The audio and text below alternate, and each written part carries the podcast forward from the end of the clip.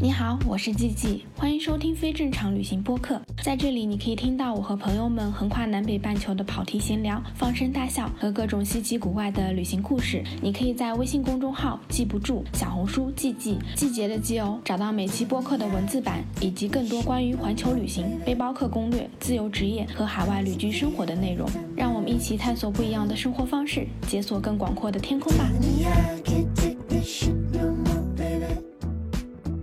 大家好，我是季季，欢迎收听非正常旅行电台。这是一档横跨南北半球的旅行播客，带你用声音环游世界。今天这期播客呢，请来了一位我在路上认识的朋友，就是我们俩其实是在泸沽湖的时候认识的。那我们先请我们的朋友千军老师来给大家打个招呼吧。Hello，大家好，我是千军，我是一个很喜欢骑着摩托车去旅行的一个人，然后也做自己的一些摩旅的视频和节目。然后在 B 站上啊，然后会更新一些之前去新疆呀、去很多地方的旅行的视频。反正对于摩旅来说的话，我个人来讲还是蛮有感触的。然后今天可以跟季季好好的聊一聊。嗯，对的。其实我们俩之所以会认识，就是因为那个千金他。骑摩旅就是你们这一趟骑到了那个泸沽湖，然后我当时也在泸沽湖，所以我们才认识的。那我们今天这一期呢，也是想要来聊一聊，就是跟摩旅相关的故事。你是从什么时候开始骑那个摩托车的？我应该是从一六年的时候第一次接触到摩托车，但是我很小的时候，呃，在小学的时候就坐过我爸爸的一个踏板车，然后他当时在工厂里面。上班，然后我就站在那个踏板上，有的时候周末跟着他一块儿从工厂里面回家。对，然后我自己骑的话，是从一六年，也差不多是在我三十岁的时候开始骑的摩托车。哦，怪不得呢，我我之前跟你讨论说我们聊什么，你说人到中年爱上摩托车，三十岁也不算是中年。你当时开始骑摩托车的契机是什么？是说哎，就突然想到说哎，小时候骑还是怎么样？因为我原来对摩托车这个东西没什么概念，然后我大概在北京，因为我在北京工作和生活嘛，然后在北京的时候，我是住在胡同里面有一阵，住在北京的那个东四的那种胡同里面，然后当时呢，我是有一个小电动叫那个小牛，然后是我就经常骑着它出去，呃玩呀，比如说有的时候跟朋友们见面啊，喝咖啡啊，在胡同里面。呃，随便瞎晃一下。然后有一次，我是也是跟一个朋友，呃，约着在雍和宫那边有一个胡同里面，我们一块儿那个喝咖啡。然后喝咖啡的时候呢，他骑了一个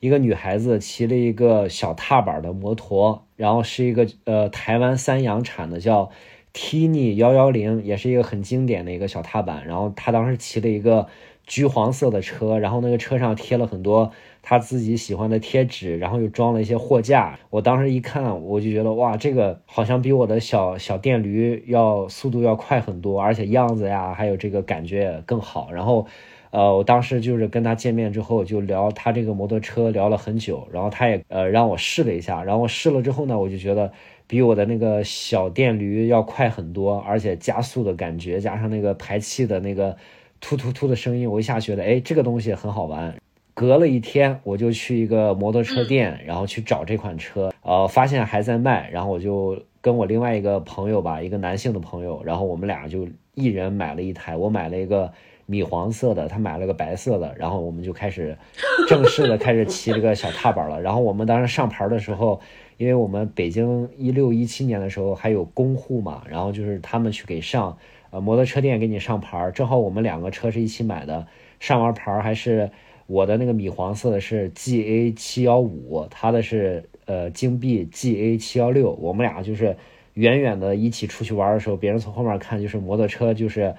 G 十五和 G 十六，对，然后就是，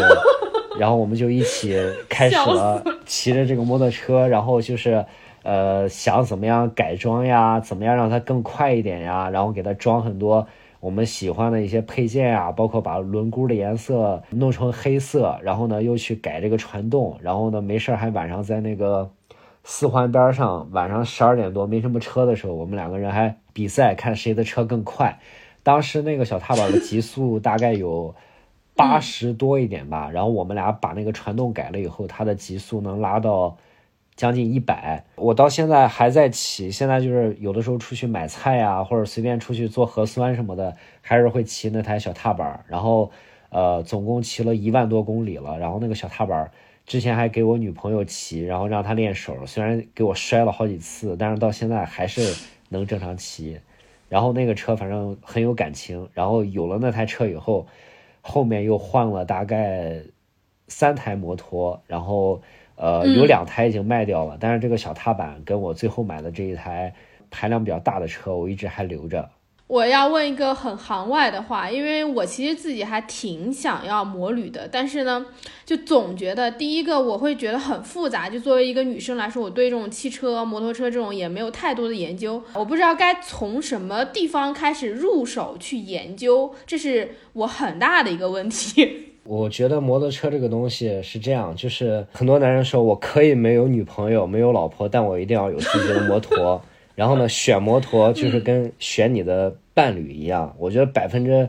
八九十的人选摩托车，第一眼就是看眼缘，就是看外观和样子。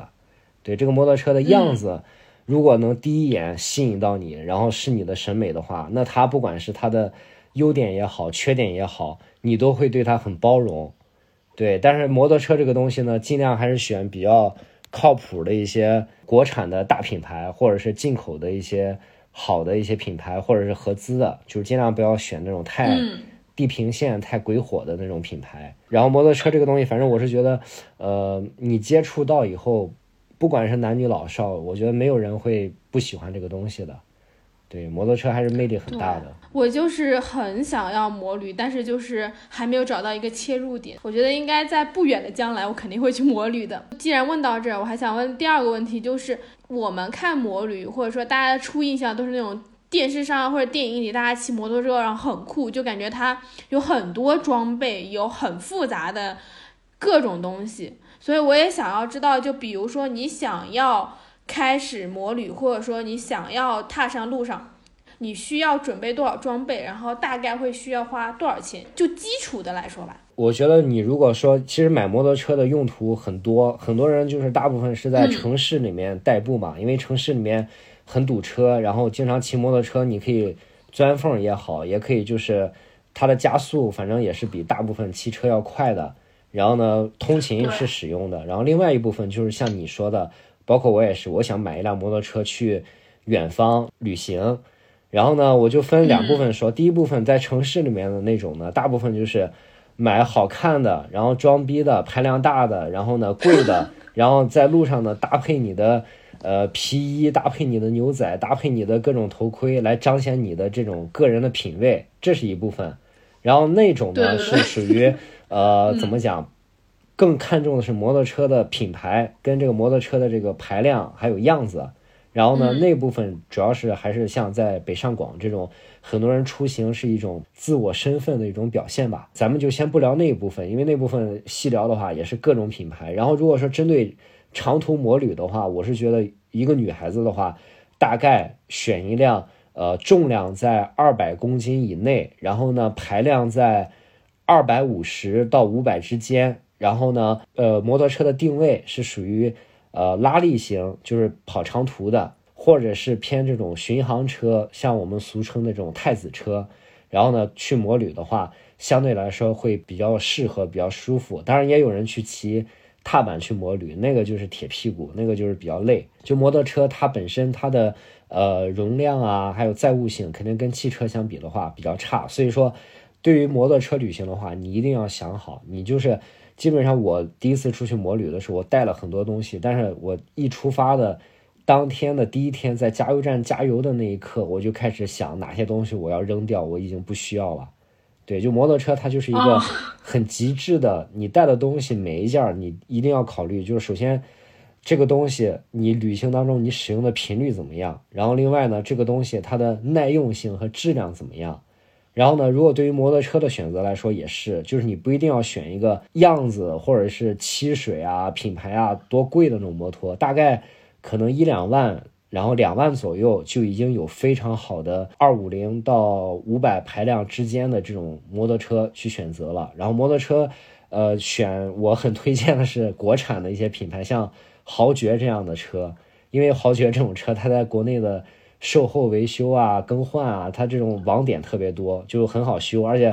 对于女孩子来说的话，可能你也不懂怎么样给链条上油啊，你也不懂怎么样去轮胎万一扎胎了怎么补气。然后这些东西呢，就是你可以去简单的学一下，然后也有一些相应的工具。但是呢，大部分对于摩托车来说，基本上你在路上，如果你跑个西藏、跑个新疆，路上的那种随便的一个修车铺，只要你的摩托车是一个就是不是很贵、不是很复杂的，呃，一两个小时就能给你修好。如果你要买那种进口品牌，而且是很精密、很贵的、很复杂那种，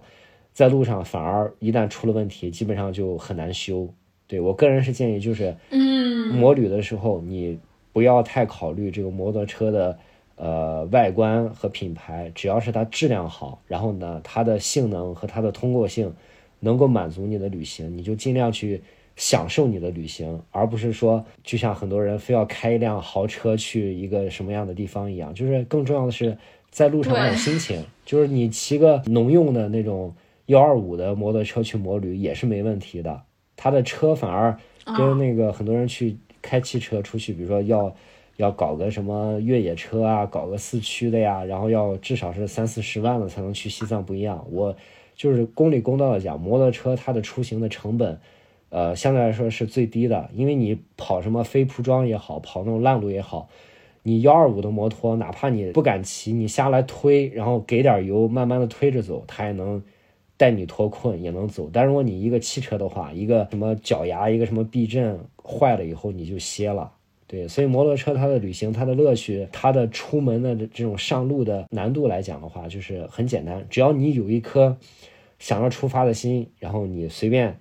一个二五零左右的摩托都可以。然后为什么是二五零排量？就是二五零以上，它的极速能达到一百二以上，它能够方便你在国道还有高速上去超车。然后摩托车旅行，如果你是一个女孩子的话，打扮的酷酷的，然后绑上行李的话。这一路上肯定有大量的人给你投喂，给你送水，给你送红牛，给你送好吃的。对，就是摩托车旅行，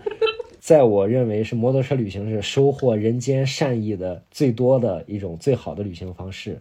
你刚才讲到几个点，我就觉得超级有共鸣。第一个，你是说那个你第一次出去玩嘛，然后就把那个装备，就第一天就开始盘算哪些东西要扔掉。我跟你讲啊，我我第一次出去摩旅，去准备去年去新疆的时候，我还带了带了一个瑜伽垫儿，带了一个那种帐篷，然后呢，我绑了半天，然后加油的时候，我发现那个瑜伽垫儿一加速的时候，那个瑜伽垫儿随风在那乱晃。非常影响我的心情，然后我就把那个瑜伽垫儿立刻，那个加油站离我家大概两公里，我又回家把那个瑜伽垫儿给放下了。对，我要笑死，还带瑜伽垫，这就是我。我去年就莫名其妙觉得我要在旅行中控制体重，然后我带了一个体重秤出去，我带了几天，还是那 虽然是便携体重秤，然后我就把它寄回家了。然后我妈看完之后就说。你这个太好笑了！你怎么可能在路上减肥呢？真的很离谱。就是刚开始在路上，就真的是会带很多很离谱的东西，然后慢慢的，像我以前都是背包嘛，背包旅行的时候，你其实都得自己负重嘛，你东西就会越来越精简，你就巴不得一个东西有十个用处，然后那个时候你就会很快就能过上比较极简的生活。就这一点是我自己还挺触动的。然后你刚刚讲到另外一个，我就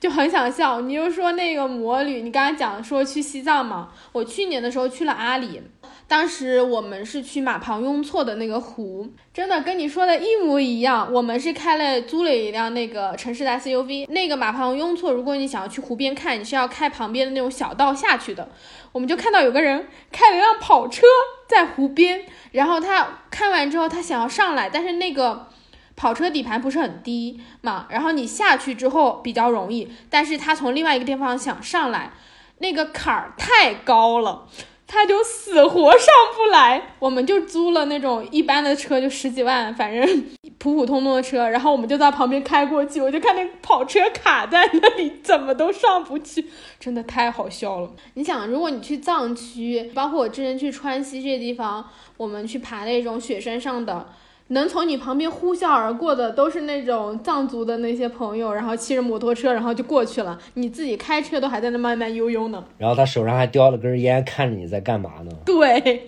就是你自己开车特别胆战心惊，然后又怕打滑，又怕怎么样，而摩托车一溜烟就走了。对，反正但是女孩子第一次，如果你要去摩旅的话，你可以先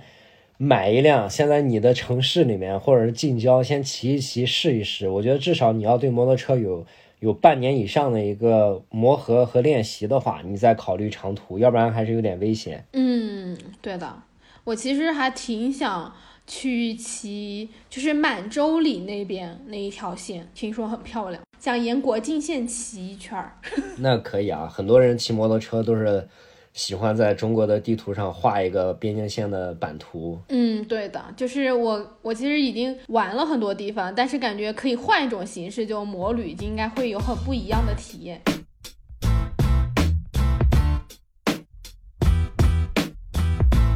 说到这里，也其实挺想问你的，就是你当时是为什么想要去摩旅？因为很多人对摩旅的一个初始印象还是觉得说比较危险，然后又比较辛苦。就你自己比较一下，就摩旅和别的旅行方式的。我其实，在去新疆之前，在前年的这个时候，就是国庆的时候，我一个人去了一趟，呃，北京周边有一个草原叫乌兰布统。然后大概离北京四百多公里吧，那个是我的第一次摩旅。我其实第一次的摩旅的目的非常的简单，当时我带了照相机，带了无人机。我当时刚买这辆摩托车，大概买了两个月吧，买了一个那个印第安的一个巡航车，很漂亮的一个一个大摩托。然后我当时的目的很简单，我第一次摩旅就是想在无人的地方用无人机拍一下，看看我骑摩托车到底是什么样子，帅不帅？对。这就是我第一次摩旅的一个最简单的动因。然后我不知道你你喜不喜欢一个日本的导演叫北野武。我做了这件蠢事以后，我一直没跟别人说。但是我后来看北野武的一个自传，他就讲他他人生买了第一辆保时捷那个车以后，他当时就找了一个朋友，然后让他朋友开那个保时捷，然后他在那个东京的高速上，然后打了个出租车，然后他坐在出租车里边。看他朋友开他那个车的样子，然后他跟那个出租车司机说：“这个是我的车，你看帅不帅？”然后那个出租车司机就觉得他很傻，他说：“那如果是你的车，你为什么还要打出租车不自己开呢？”他说：“我如果自己开，我怎么知道我开这辆车是什么样子呢？”就是我觉得第一次摩旅的心态非常简单，就是想看看自己骑这样的车是什么样子。然后呢，对于一个呃中年人来讲，就是很想就是找到一个让自己重新。激发年轻，激发帅气，然后激发自己对生活的热情的一种方式。然后去了以后呢，呃，从装逼开始，但是呢，到了草原以后，我发现骑摩托车旅行真的跟其他的交通工具不一样，跟开车不一样。就是我在路上，呃，简单来说，早上出发的时候天气有点冷，然后呢，中午的时候天气有点热，然后到了傍晚黄昏的时候，阳光和温度都很舒服。然后呢，周围草原上的那个牛粪的味道，还有羊粪的味道，还有大家这个周围的声音，就是我是完全的，呃，对周围的景色是完全的一个三百六十度的一个吸收的一个状态，就是没有任何人和事去阻碍我和这个道路、大自然还有周围的环境的这种感觉，就是我感觉就是你就变成了这条公路一样，你在这条路上，你就是公路的一部分，然后周围的所有的景色。在你的眼里面，然后你在很多人的眼里面也成为了这个景色的一部分。然后摩托车给你的感觉就是，如果可以去一个地方的话，我首选是摩托车。如果摩托车很危险的话，那我可能会选择其他的方式。但是如果说我这条命没什么太大风险的话，我肯定是喜欢用摩托车的这种方式去旅行，因为。这种吹风的感觉啊，路上有人停下来跟你打招呼、聊天，问你这个摩托车是什么品牌，然后你为什么一个人出来，然后呢，还有很多男男女女看你骑个车出来，就是他们会对你产生很多意象化的东西，觉得你是一个很酷的人。然后呢，虽然可能你并不是一个很酷的人，你只是一个很普通的人，但是骑上摩托车就像一个平凡的人，拥有了一个。超人的披风，拥有了一个钢铁侠的盔甲，就是他一下子让你觉得你好像从原来的一种身份、一种呃生活里面跳脱出来，然后你走的路，呃，你会很认真的去对待这个路上的每一个路牌，然后走过什么样的风景，那个地方的温度、气味以及路况，还有有没有在下雨，下雨的时候你淋得很很狼狈。然后就是他给你的回忆会很多，因为你坐汽车的话，大部分就是你只想赶紧到，到了以后呢，比如说如果中间有朋友跟你一起的话，你在路上他开的时候，你可能就想睡一会儿，或者是干点别的事儿。但摩托车就是你就是全神贯注的在路上，而且有风一直在吹着你，你也很难的呃犯困。大部分的情况下，你一直是一个高度紧张、高度兴奋，然后高度专注的一个状态。所以说，你对周围的所有的东西。的那种感受度和敏锐度会非常的高，然后摩托车就是我觉得最大的魅力就是让你在路上的时候不用去想很多别的东西，你就永远的感觉就是我就是要想办法一直往前骑下去，哪里好看哪里好玩，我的头随便看，没有任何的东西遮挡我，然后我的排气的声音和周围的环境在一块的时候，我觉得就天地之间只剩下我一个人的那种感觉，就是就是非常的爽。哦，刚才听你这个描述，就听得我就心潮澎湃。那你现在就是骑了多少地方，就是走了多少公里路？我我现在那台摩托车大概有两万两万八千公里吧。两万八千公里的话，其中有一万八千公里是出去玩的，还有一万就在城市里面。去新疆的时候骑的最多，去新疆大概骑了一万一千多公里吧。然后在云南骑了四五千公里，因为我接触摩旅，开始用摩托车旅行，包括我接触摩托车都是在我三十岁以后嘛。然后我现在也是三十五岁，所以说，呃，我去的地方不是很多，但是在新疆骑摩托车的时候，就给我各方面的体验和印象都很深刻。就是既然你提到了新疆的这个旅行嘛，我还挺想问问，就是我们可以具体来聊聊，就是新疆这一段儿，就感觉对于你的摩托车生涯来说都是很重要的。因为我看你基本上的视频都是跟新疆相关的。我有看你出了一个巡游中国的系列，是吗？对，这个就是因为我骑的那种车叫巡航车，用它去游览中国，所以我就想名字就叫巡游中国。哎，很酷哎。那你？去新疆的这一段是什么时候？去新疆的时候应该是去年的六月二十四号到八月底，差不多两个月的时间。嗯，你你走了哪条线？你是怎么从哪开始？乌鲁木齐还是哪？我是特别傻的，从北京走那个京新高速，骑了五天，然后到的乌鲁木齐，然后从乌鲁木齐开始我的南北疆的旅行。我去年八月多时候在青海自驾，也碰到同样的一个哥们儿，然后他也是从北京骑车去青海，然后再骑回去。我是在高速上碰到他的，也是一模一样。我跟你讲，那个北京到新疆的那个京新高速，那个路就是有点像什么？有点像一条自我修行的道路。对，就是那 两千两千七百公里到乌鲁木齐，然后中间你会从。北京出发，经过河北，经过张家口，经过大部分的内蒙，然后经过内蒙之后呢，又会穿过甘肃的一小段，然后过了甘肃没多久就到了新疆。然后这个路上内蒙的那一段，你路过的那些，比如说什么额济纳旗、什么黑鹰山、马鬃山，基本上都是一些呃戈壁沙漠，然后就荒无人烟，然后那个路上也全都是高速上有些沙子，虽然路况很好，但是。风会吹很多沙子在这个地方，然后你在那条路上，而且这条路又非常直，就是这条路你就看不到尽头，你就一直直直的在骑，然后路上的人也很少，因为那条路也刚修好，不是特别的久，大部分人也不会从北京走这条路那么远的去新疆，然后就路况很好，没有人没有车，你又在那个路上不停的回忆你的。人生，你从小到大怎么长大的？认识了哪些朋友？他们在干嘛？然后，然后今天他们知不知道你在骑摩托车旅行？就是你那路上，你会就像一个人生的一个年终总结一样，你会想很多事情。然后这种感觉，我觉得也是，呃，我不知道开车是什么感觉。开车可能吹着空调，听着歌就还好，但是你骑摩托车，你就是，呃，这么一直骑吧，有点枯燥。你就会在这个路上自己。左右的压压弯呀，晃一晃，自己找点乐子。然后呢，偶尔站一下，偶尔坐一下，偶尔躺一下，就是在那条路上，你会干很多很匪夷所思的一些骑行的姿势。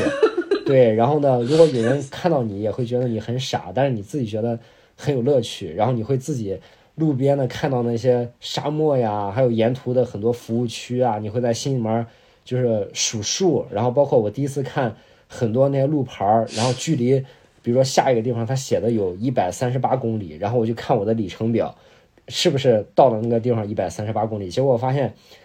高速路上的大部分这些路牌都会多写两公里，我跑了一百三十六公里，我就到那个地方了。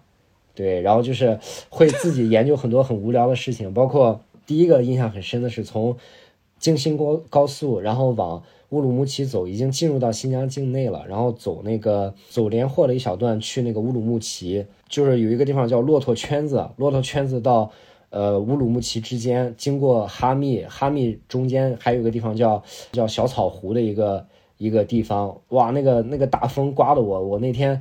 就是晚上十点多到了以后，那个风吹的，就是路边的很多大货车的那个车轴都被吹歪了，就是他那个地方，天，我不知道你听没听过，很出名的那个叫祖国的风口，曾经十二级的大风把火车给吹翻过。我骑着摩托车过去的时候，就是风大到我就是那个车，我。都不敢奢望它骑，我停在路边，我就一直扶着，我都怕怕它被风给吹倒了。那个风巨大，然后那天晚上特别神奇的就是，我都不知道该怎么办了。我在想，我要不然就在这坐一晚上，看有没有什么车能把我拉过去。然后等了半天，那个大货车也不会在晚上去走那条路。然后等了好久，然后路过了一个大货车，然后看见我在路边打着双闪，他过来问我是怎么回事。然后呢，他就说他也骑摩托车，他让我。呃，跟在他的那个大货车的那个车头的侧边，然后呢，那个风是从从右往左吹的，他在我的右边的那个车道，我在左边，他帮我挡那个风，然后呢，挡那个横风的时候呢，我就勉强的能用大概三十多的速度，大概骑了有二十公里吧，终于穿过了那个小草湖的那个风口。当时就是他在我的右边帮我挡风，然后前面的那个。小草湖两边都是一片漆黑，还打着雷，然后两边都是那个风风力发电机那种密密麻麻的那种闪烁的那种红灯，就是特别那个场景，就觉得像在一个末世的场景里面在逃离一样。然后我我过了那个风口以后，然后他就跟我那个说，他也遇到过这种情况，然后他他也刚骑摩托车，然后就帮我度过了这一段，所以我就还挺。挺感动的，然后就是骑摩托车，你就会，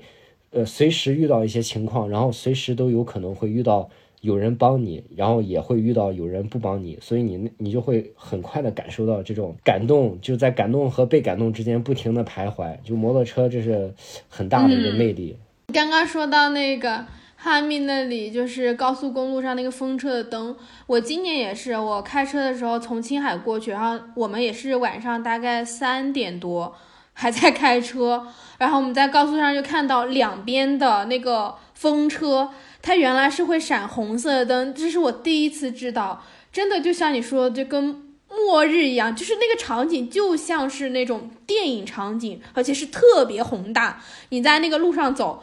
所有地方都是黑的，只有远方然后闪着很多很多盏红色的灯，你就好像自己走在一个那种。完全漆黑的展览馆里面，然后它就是有很多灯在闪烁，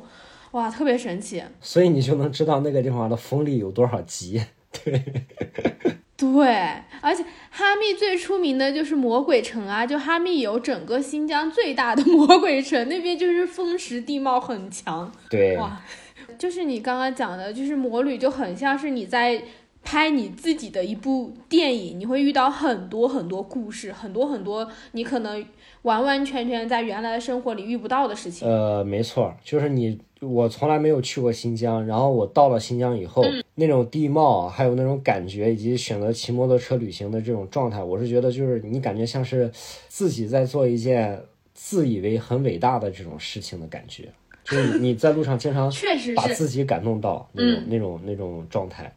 就确实是很厉害的，就是人在那种广袤的自然里是很容易被打动的。我经常也是在路上，就是看到很多那种宏大的场景的时候，你才能感觉到哦，人是很渺小的，你很容易会为这些东西动容的。回到你的新疆旅程，算是从乌鲁木齐开始嘛？你接下去去了哪里呢？乌鲁木齐是这样，就是我到了乌鲁木齐以后，有一个北京的一个女摩友，然后跟我一起在乌鲁木齐汇合。然后我们的行程本来是先去那个独山子大峡谷，然后呢去赛里木湖，然后跟她在一块儿骑了大概有一阵以后呢，呃，因为我就是第一次发现，就是跟别人一起骑摩托车这件事情也是充满了矛盾，因为我原来觉得，比如说跟朋友一起骑车也很有意思，但是如果你在长途的这种过程当中，跟一个朋友一起骑车，比如说我要拍照，我要拍东西，而且呢，我对摩托车的这种，比如说我喜欢走走停停，但是呢，他就是时间比较紧张，他希望能够尽快的到达目的地，然后呢，就是按照一个很严格的计划，比如说我们今天到哪里，然后在哪里住，然后吃什么，他会觉得呃尽量去完成这件事情，但是我就是随意，如果今天。反而如果说没有到，然后我是因为拍了一个很美的夕阳，我觉得这个是我今天的最大收获。但是对于他来说，就是你骑得太慢了，而且你的计划总是在改变，然后时间长了，大概骑了呃一个礼拜以后呢，他就不跟我骑了，他就自己走了。我也在反思这个问题，确实是每个人在路上旅行，尤其是骑摩托车的话，路上的这个节奏还是要尽量找到一个比较合拍的一个方式。呃，分开了以后呢，我一个人后来去了很多地方。我是往呃北边走，往那个克拉玛依那边，因为当时独库还没开。因为我当时去了那个赛里木湖之后呢，我那个摩托车的一个那个电瓶，然后有一点点小问题，这也是我们两个人分开的一个很大的原因。对，就我那个车的电瓶打火有一点小问题，我要等换一块新的电瓶，然后我就需要把那个电瓶寄到了那个独山子。所以呢，我就又回到这个孤山子等了那个电瓶，等了两天之后呢，我就一个人去了那个克拉玛依，然后去了那个塔城那边。塔城是我在新疆为数不多没去过的地方，而且我看了你的那个塔城的视频，我觉得很感动，就很有意思，刚给你喂面包什么的。对，这那个地方就是我第一次感觉到就是骑摩托车旅行的不一样的地方。我到了。塔城那个地方其实很小众，但是我当时觉得，我我还是一个挺爱国的人，我想去那个小白杨哨所看一看。然后因为我小时候我妈买过一个郁金剑的那个卡带，里面有那首歌叫《小白杨哨所》，叫小白杨。然后我想去那个地方看一看，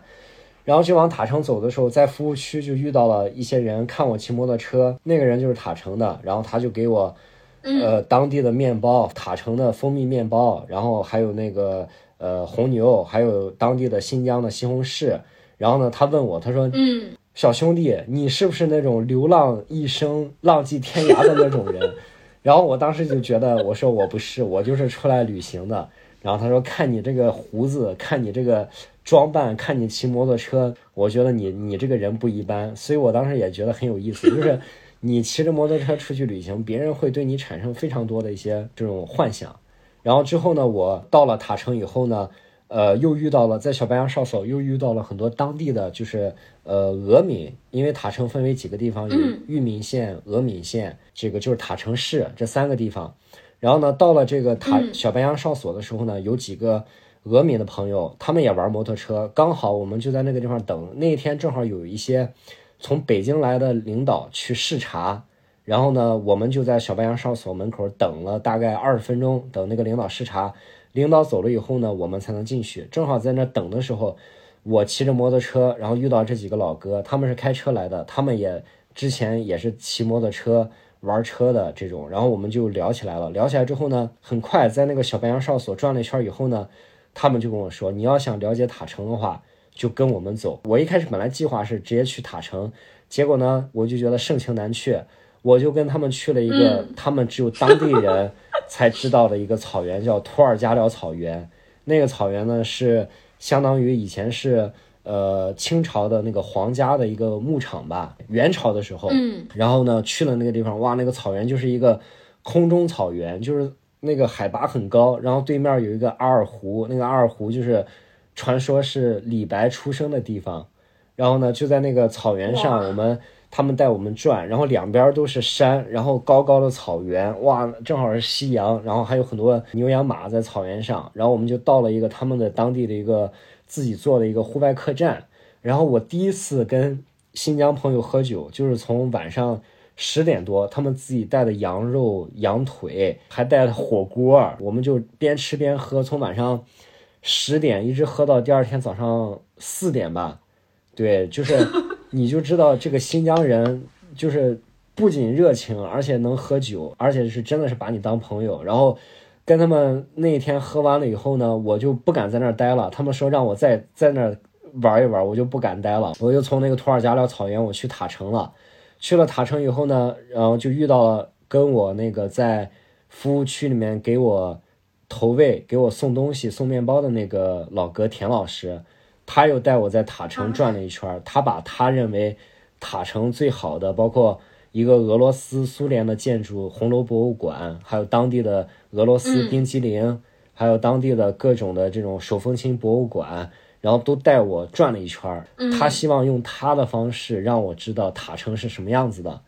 然后玩了一圈之后呢，我又去了俄敏，又跟那些朋友喝了一圈。就是我，我那是我来新疆到现在为止最难忘的认识的第第一波朋友。他们现在每年，比如说逢年过节什么时候就发信息说：“小戴，你什么时候来新疆？你还欠我们好几瓶酒没喝完呢。”对，就是 新疆的朋友真的是，如果你跟他坦诚相待，而且就是能够融入到他们的生活里面的话，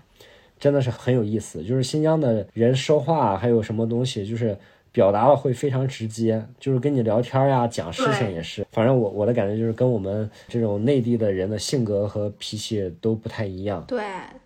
他们是真的很豪爽。你说到这个，我就想起来，我之前去新疆，一四年的时候我去了一趟新疆，然后我当时去和木，我当时是搭车旅行，因为那时候是学生嘛，然后没什么钱，然后在路上搭车，然后那个大哥就搭上我们之后，后来他就邀请我们去他的草原上，我们一住住了三天。就是盛情难却，然后他就会带你去草原上，就是采那种野葱，然后去抓鱼，去采蘑菇，然后去那种牧民家里玩，就真的是很好，然后就也很能喝。我人生第一次喝到大醉，也是在就是在新疆，然后在草原上，就跟他们打麻将，打新疆麻将，然后输了就喝，哇，他们太能喝了，真的乌苏。一碗一碗的干乌苏啤酒，它正面写了一个很大的英文，就是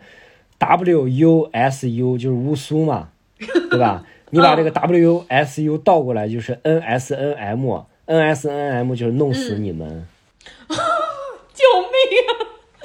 到时候我要找一张乌苏的图片贴在播客的文字栏里，让大家看一看。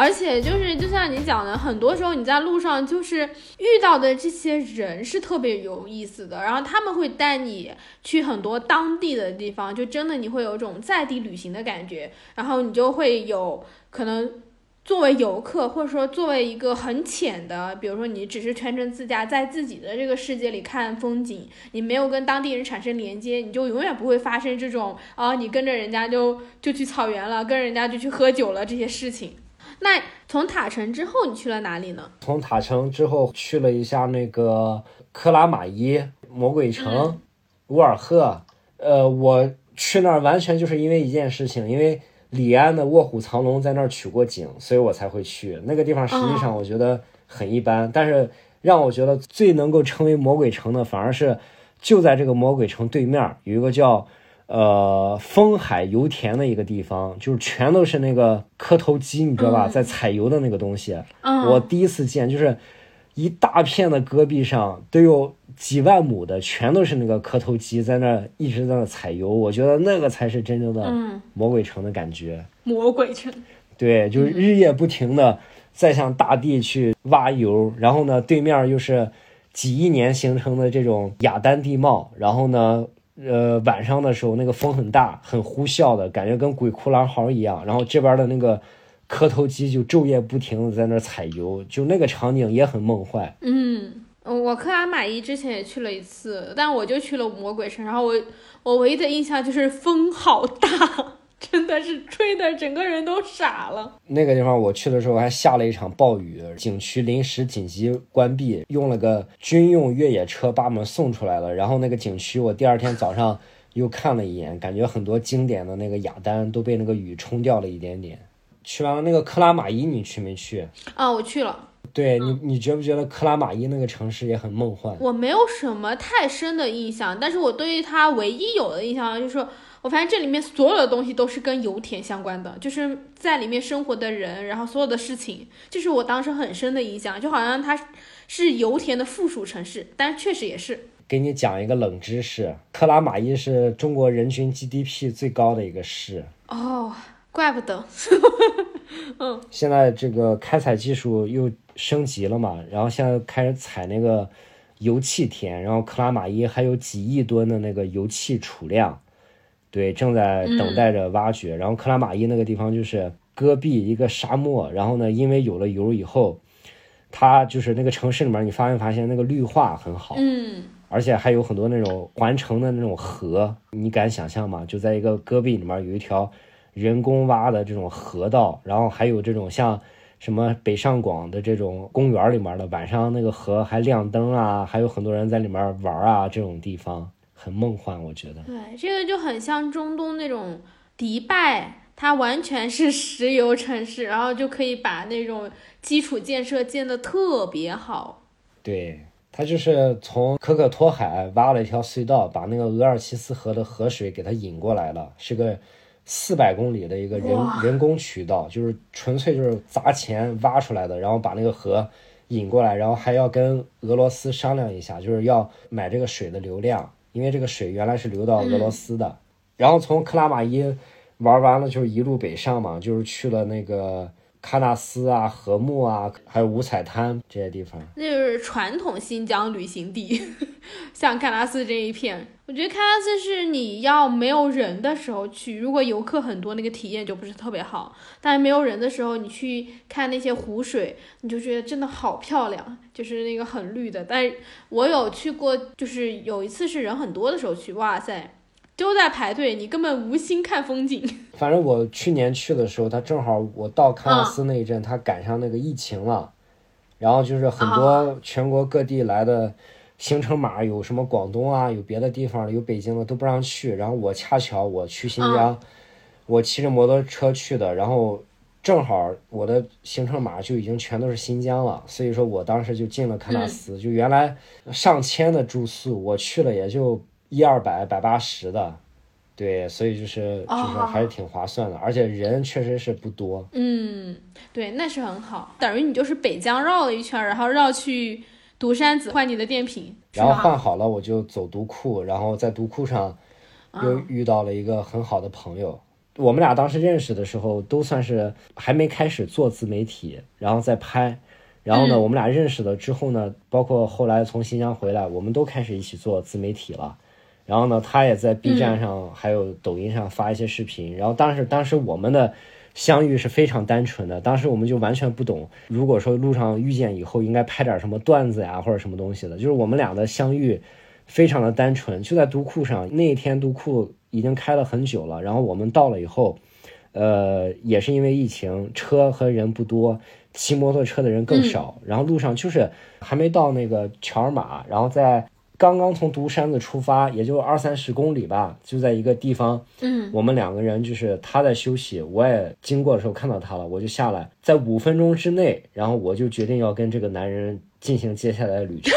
我们要一路同行。因为为什么？因为我之前不是跟那个北京的那个女孩，我们一起在路上骑行嘛。因为我要拍东西，他想要赶紧去完成旅行，所以我们两个人其实玩的不是很顺利吧。包括我现在也是，我遇到。他以后我说的第一句话就是，呃，如果你觉得我们俩在一起骑有意思，而且能够就是说分担房费、路费还有吃饭，然后呢，我们玩的也很开心，我们就一块走。如果你觉得有什么自己的想法，或者是你不想跟我骑了，你随时第一时间一定要让我知道。他也说 他也是这么想的，因为他也觉得如果说路上两个人。因为出行的节奏啊，因为比如说有的人喜欢早上一早出发，有的人喜欢睡睡饱了之后中午再出发。他也说，如果他要觉得不好的话，呃，我也可以随时提出来。所以当时我们两个人就觉得很匹配，而且他也是带着相机嘛，就是因为我我带着相机，我经常在路上会给别人拍照或者是怎么样。但是我在路上我还也遇到了很多不同的骑摩托车的人，我都没跟你说，也有我很讨厌的人，就是。一路上不停的让我给他拍照，然后那种人我也不太喜欢。然后所以说遇到他以后，哦我我们两个人在一块儿以后呢，就是遇到一个地方，我们的原则就是互拍，就是我只要给你拍了一张好照片儿，然后你也要给我拍一张照片，就我们一路上就是全都是相当于连拍照都是 A A 的，你知道吧？拍照 A，对，就是因为 这个很可以。因为有时候忽然间发现一个感觉非常棒，然后我、嗯。我会给他拍，但是我又比较腼腆，我我也想让别人帮我拍，但我不好意思说。但是呢，他就会懂嗯。我，我给他拍了以后，他就立刻停下来，他也去帮我拍。所以说这种就是大家都比较理解对方，而且比较节奏比较对，所以我们两个人就接下来的行程都在一块儿，而且就是呃在独库上，这个从独山子到乔尔玛去穿越那个雪山，穿过那个防嗯防雪隧道，然后呢两个人在这种天地之间骑着摩托车在雪山之下。那种感觉真的是很好的，而且就是呃，我看着你在骑车，你也在看着我骑车，两个人并排前行，你就觉得就希望这个独库公路有一万公里就好了，可以一直骑下去，就不要停，永远永远就是这样的雪山林地，雪山林地不停的循环，你会有这种感觉。因为独库，说实话是我有生之年见过的，就是最漂亮的一条公路，就是它的弯道的设计很适合摩托车的这种左右倾斜、压弯的这种操控，同时呢，它的路况。也不是特别的差，就偶尔有一些这种嗯滑坡的小碎石，但是也不会是那种塌方的那种很烂的路，路况很好。然后呢，景色从雪山到高山的那种呃山树，还有这种草原，然后让你就感觉就是你基本上那个什么那拉提，还有很多地方你都不用去了，就是独库公路这一条路，我们俩都有这种感觉。我们就说这辈子够了，就是骑摩托车能骑一趟独库 就已经很值了。然后包括我们两个人在独库上拍了很多照片，然后我们在独库上后来也在反思，就是我们两个人现在不是都开始做那个自媒体嘛？当时在独库上遇到了好多好多，如果说是一个正常的博主，一定会好好的拍。就是我们在在那个独库上遇到有的那个牧民，他说他的那个羊找不到了，然后让我们骑摩托车帮他到一个地方看一下，然后我们俩去了，然后呢发现那个羊都死了，就被车给撞死了，然后回来跟他讲，啊，然后呢，还遇到一个来自驾的一个人，他说他一个朋友开了一个红色的牧马人，说三天没跟他们联系了，他们在这个独库上来回找都没找到。然后呢，还有一个女孩儿，也是一个挺漂亮的，出来旅行的，她的狗狗找不到了，问我们有没有见过一个那个什么雪纳瑞什么的。我们就是路上好多这种事儿，后来我们也在反思，就是说，哎，当时应该停下来帮他找狗，找两天，估计就能做出来一款爆火的视频。对，但是后来后来后来就是因为独库公路上找狗，嗯，对这个标题不错。对，而且还是个小姐姐，然后但是后来我们嗯就是因为没有想那么多，然后当时是属于完全就是想要把自己的旅行做成一个纪录片，然后呢，在路上就是一直在嗯遇到什么情况，在帮别人处理，就是也没有想过，比如说，哎，这个东西拍了会火什么的，所以说那种心态，还有那种相遇，以及我们在路上发生的一切，你都会觉得很很纯粹、很简单。我们俩跑杜库的时候，他的车倒车了，我帮他扶车。然后我的车那个轮胎被扎胎了，我们俩都第一次补胎，我原来都没用那个胶条补过胎。然后我买的那个补胎的套装有四根胶条，前面三根我们俩都都插错了，都没插对，把那个胶条给插废了。然后就剩下最后一根胶条了，结果补胎成功了。就好多这种事儿，你会回想起来很有意思。对，包括你的车没油了，然后还有警察过来帮你加油。然后呢，还有就是我们两个人从独库到了库车，然后呢，在库车大寺里面转一转，然后呢，还在里面摘了葡萄吃，然后呢，又在那个嗯喀什跟很多小朋友玩儿，在喀什又遇到了他的一些朋友，我们在一块儿住在青旅里面，然后也花的钱不多，每天就是吃吃羊肉串儿，然后吃馕，然后摆烂了几天。然后我们后来又去这个帕米尔高原，在那个路过塔格峰，然后呢又在那个塔县，哦，然后待了几天，在塔县又玩了几天之后，又最后去了那个呃盘龙古道，走完盘龙古道又去了瓦恰乡，然后在瓦恰乡又遇到了当地的一些塔吉克族的朋友，然后一些小孩子招待我们去他们家里面，然后喝奶茶玩。因为那个塔吉克的那个小村庄，那个瓦恰乡，基本上很多人是玩完那个盘龙古道，直接就掉头回塔县了。对的，对的。我今年也是去了那边，但是我没有走完，因为那个时候新疆有疫情了，我就直接离开了。我是很想去瓦恰乡那边的，然后我甚至还想去走那个塔沙古道，可是那个路很危险，就很多人都不敢走。但我还挺想去那边看一下，就塔吉克族。就你去到那边，那边怎么样？那个瓦恰乡那个地方特别好，就瓦恰乡那边就是你能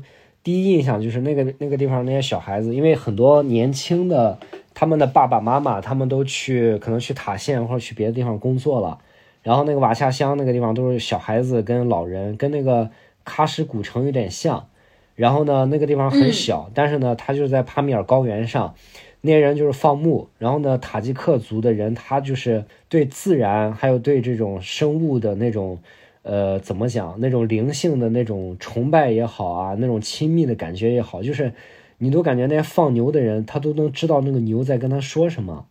然后呢，他们就是小孩子跟牛玩啊什么的，你都觉得就玩的特别好。一个小孩说他有匹马，那匹马是他训出来的，然后那个他就过去骑马给我们展示，然后那个马也是特别的配合他。然后那个小朋友，呃，我们到了以后骑着摩托车来，一开始像见了两个魔鬼终结者一样，特别害怕，然后后来呢。觉得我们人也不错，他们又上来我们的摩托车上玩，我们就让他们坐在我们的摩托车上给他们拍照。我还载了一个小朋友，带他骑了一段，让他感受了一下。他带我们去他们家坐，然后他们的爷爷奶奶都是塔吉克族，都不会说汉语，给我们那个冲奶茶，然后准备了一些馕，我们吃饭。然后他们那个地方也没有什么酒店和客栈，然后那个小朋友带我们去找他的。小学老师，因为他小学老师在村子里面人脉比较多，然后让他老师帮我们去找。去找小学老师。对，去那个小学老师长得还很漂亮，也是一个塔吉克族的女孩子。然后她老师帮我们找了一个她姐姐的家，因为她姐姐嫁出去了，嫁到别的地方了。然后所以说他们家的那个房子就是她姐姐那个房间就空了。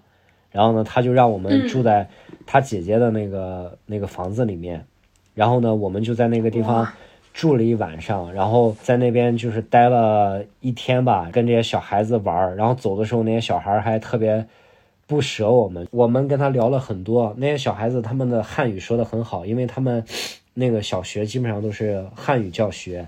然后跟我们讲这个他们在他们的这个世界里面对很多事情的这个认知。然后呢，还让我们下午的时候跟他们一块在那个草地上踢足球，然后呢，我们一块在草地上玩还带我们去看他的，呃，马，他的牛，还去他们的一个鸡舍，他们自己在里面做了一个秋千，在鸡舍里面荡秋千。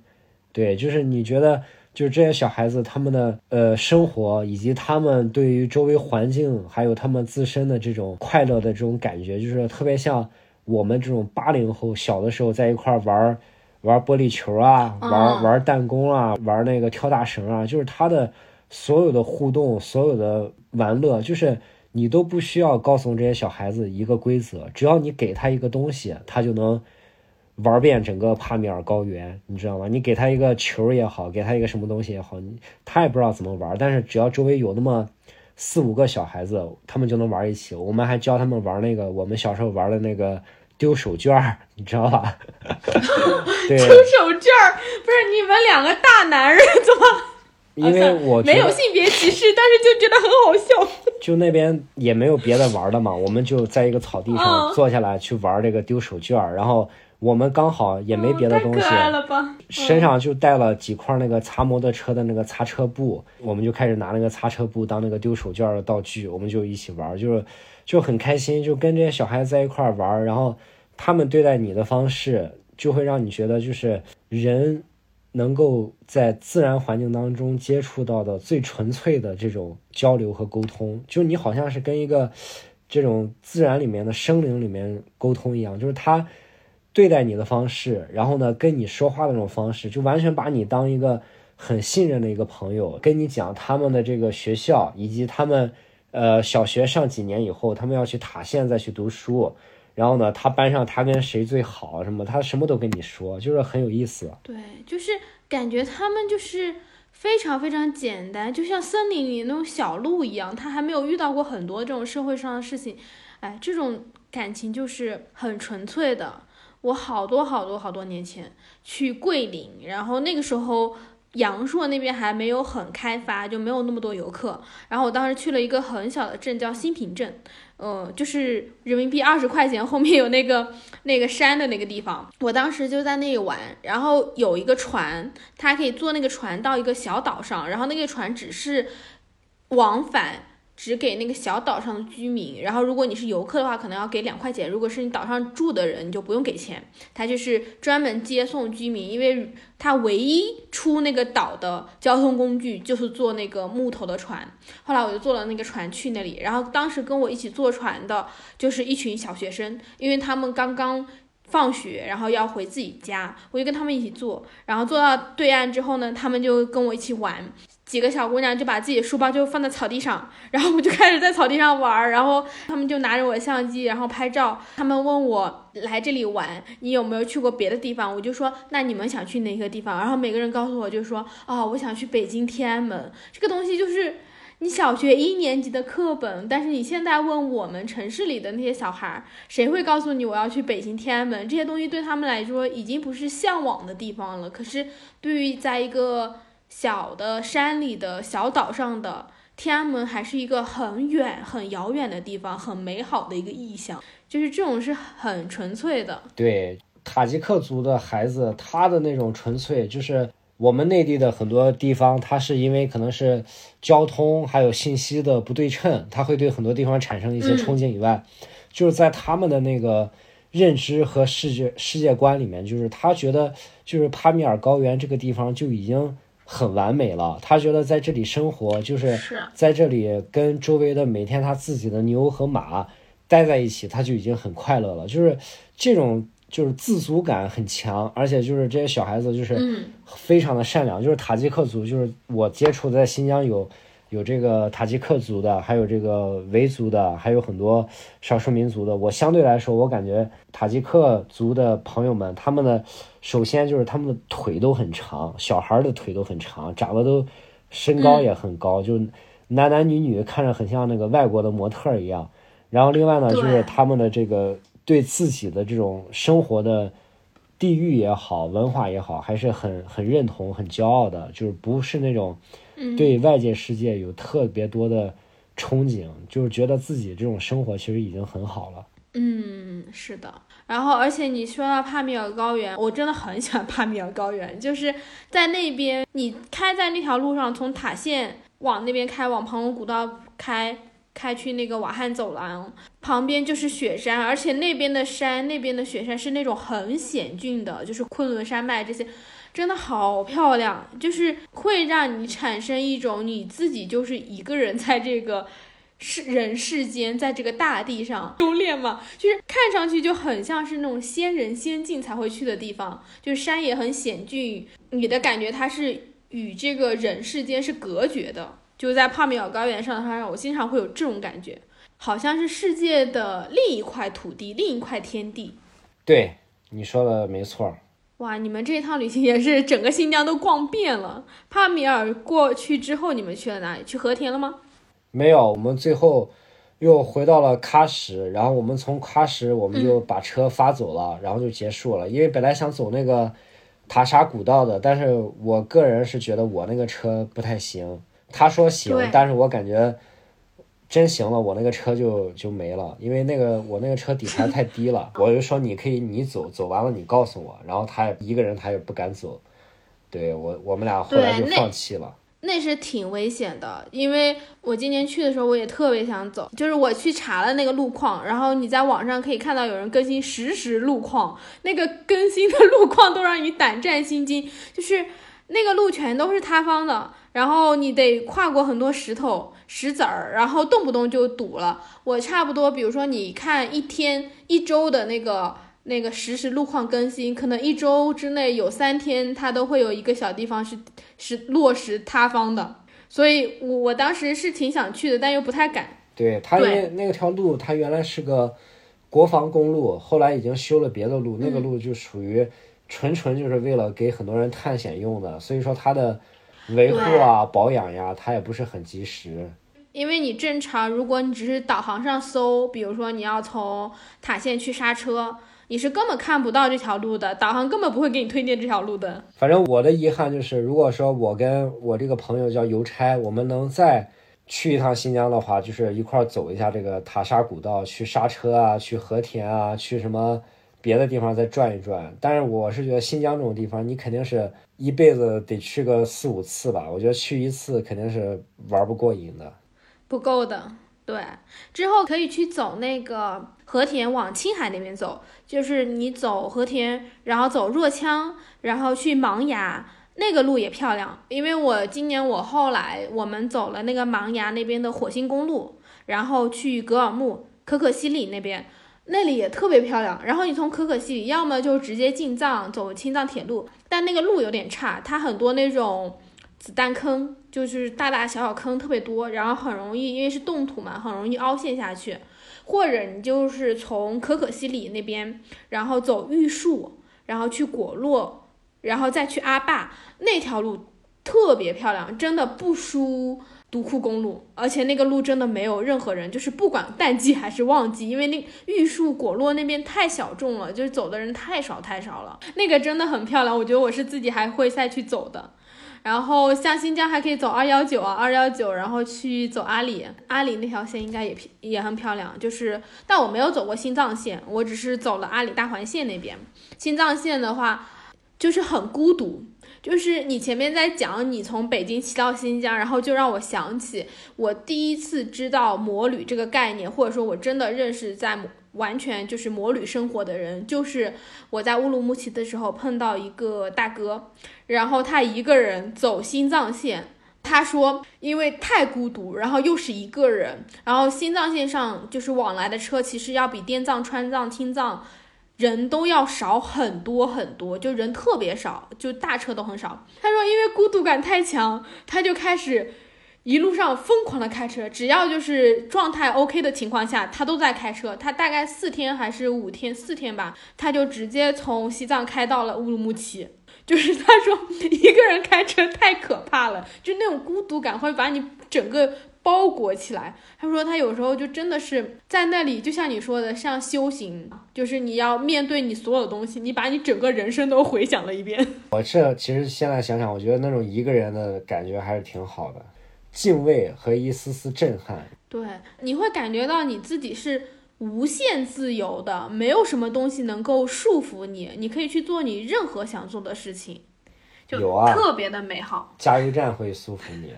加油站会限制你，但确实是，就是摩旅还是有很现实的，就是你要考虑加油这些。那你们在路上是不是也需要做路书这些？我们就是知道那么几个点儿，然后大概我就是觉得出去旅行，不管是。坐火车去哪儿，或者是骑摩托车去哪儿，我就觉得带一本那个《孤独星球》那本书就够了。嗯，那个那个里面写的，我觉得还可以了。然后偶尔到了哪儿之前，在什么小红书再随便翻一翻，我觉得就差不多了。嗯，对，我就说我出去旅行，我不追求一定要玩跟别人不一样的小众，我是觉得同样的地方。同样的景色，每个人看都有自己的感觉，所以我就基本上去哪个地方旅行，我不会非要就是整那些什么特别虚头巴脑的，或者是特别火的或者什么，我就觉得我就跟正常的普通的游客没什么太大的区别。嗯，其实很多时候是你看待那个风景的角度，然后你自己的感受，还有一点就是其实。即使大家都去同一个地方，如果你能够在当地，比如说，就像你前面讲，你遇到很多当地人，然后跟他们交朋友，跟他们聊天，同样的地方，你会有完全不一样的体验。而且我是非常反感两种旅行的人吧，就一种就是一定要去某一个地方打卡的这种，我觉得这种我是不太能接受的。另外一种就是。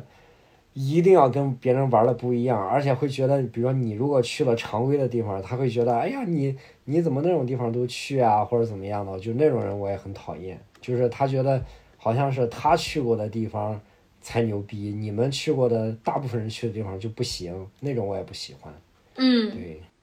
对，就是 旅行鄙视链。对，反正我觉得旅旅游这种东西，在路上真的是什么样的人都有，骑摩托车不同的人的心态也也都不一样。我在路上还遇见有的一个大哥，那个两个摩托车那个边箱上写的。什么环游中国？二零零几年从什么西安到拉萨？二零哪一年从什么海南到什么什么新疆？什么写了好多，然后我就说，那你觉得那个西藏怎么样？他说他他就是没有去别的地方，就到了拉萨，然后待了两天就回来了。对，就是好多人，我觉得就是他就是为了完成那件事情而去的。包括很多人骑摩托车说我要走三幺八，我要到西藏，我要到拉萨，我要到布拉布达拉宫。但是西藏、拉萨只是一个开始，而且拉萨也已经很很城市嘛。我在拉萨的时候，还在那个肯德基里面那个办公过呢。就是我觉得，就是所有的这种旅行也好，还是干嘛也好，就是要有条件、有时间的话，就多走一走，然后多看一看。然后别人说的那些地方，你没去，你也不要觉得可惜。然后有些地方，你觉得这个路名。或者是这个牌子，或者是这个村儿的名字有意思，你去玩一趟，肯定能收获很多东西。因为我觉得，只要是脱离了你生活的所在的一个城市，你去到了一个全新的一个疆域、一个民族、一个一个文化、一个宗教、一个信仰的地方的时候，任何一个地方都能给你不一样的体验。就是旅行当中不要太太有那种叫什么得失心，我觉得。嗯，就是一定要要怎么样，一定怎么怎么样，那个我觉得就没必要。是的，我觉得你已经在路上了，就是不要对你的行程或者对你在路上能遇到什么有太多的这种预期。很多人是有这种我想要什么样子的，你都是想好了，那会有很多很多美妙的事情被挡在你这种心理束缚之外的。就是打开，放下来，放下你原来的生活，放下你原来所有的想法，放下你脑子里念头产生的，不管是你自己产生的还是别人影响你的所有的东西，然后去接受这些在路上发生的事情。对，就是，而且尤其是对于我们拿着相机或者拿着什么东西出去旅行的时候，也要平衡好，就是你拍照玩拍照的心情跟玩的心情，不要为了。拍照而影响到你自己玩的心情，对，就是也很重要。我们最后再来聊一聊，就是你现在是已经开始在 B 站上做你的魔旅视频了，对吧？你什么时候开始的？我就是从新疆回来，从去年的十一月开始的。你是属于全职做这个，还是说一半一半？我属于一半一半吧。我在北京平常还会就是接一些片子呀，做一些那种就是。公司里的事，什么广告宣传片那种，然后我现在基本上我的我的周末和不忙的时候，我就是剪剪我的新疆的，还有别的一些这种视频，相当于这个这个就是我的一个用爱发电的事业。嗯，